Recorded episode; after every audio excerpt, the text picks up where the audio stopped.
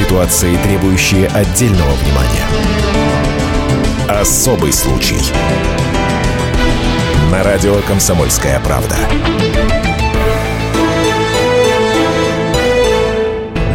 Челябинске суровы не только мужчины, но и женщины. Они могут рожать детей в автомобилях. Ольгу Подрядову поздно ночью не пустил в роддом охранник. И ее мужу, Максиму, пришлось принимать роды прямо в машине под стенами учреждения. Закончилось все благополучно, однако мнения специалистов и общественности разделились. Вот как ситуацию прокомментировала Маргарита Павлова, уполномоченный по правам ребенка в Челябинской области. Действия персонала не могут быть оправданы. Именно это учреждение, оно должно было быть априори готово к такой нештатной ситуации. Я считаю, что здесь вина не только рядовых участников этой ситуации, но и руководства учреждения.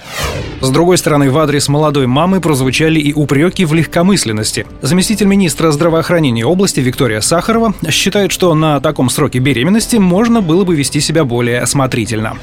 Имея предвестники родов, врачом повторно ей было не просто указано на своевременную необходимость госпитализации, но и выдано направление в тот родильный дом, который она выбрала по своему желанию желанию, вместо того, чтобы направиться в родильный дом, она выехала домой.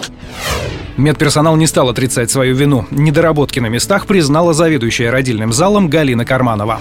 Нас это, естественно, не красит, потому что ну, тут какие-то организационные, какой-то человеческий фактор. Мы сами как бы расстроены, что так произошло, что это рядом все было. Но бывают такие ситуации, когда сложности какие-то. Несмотря на счастливый финал, губернатор области Борис Дубровский все же потребовал уволить охранника и заместителя главврача. А все роддома Челябинской области ждет тотальная проверка.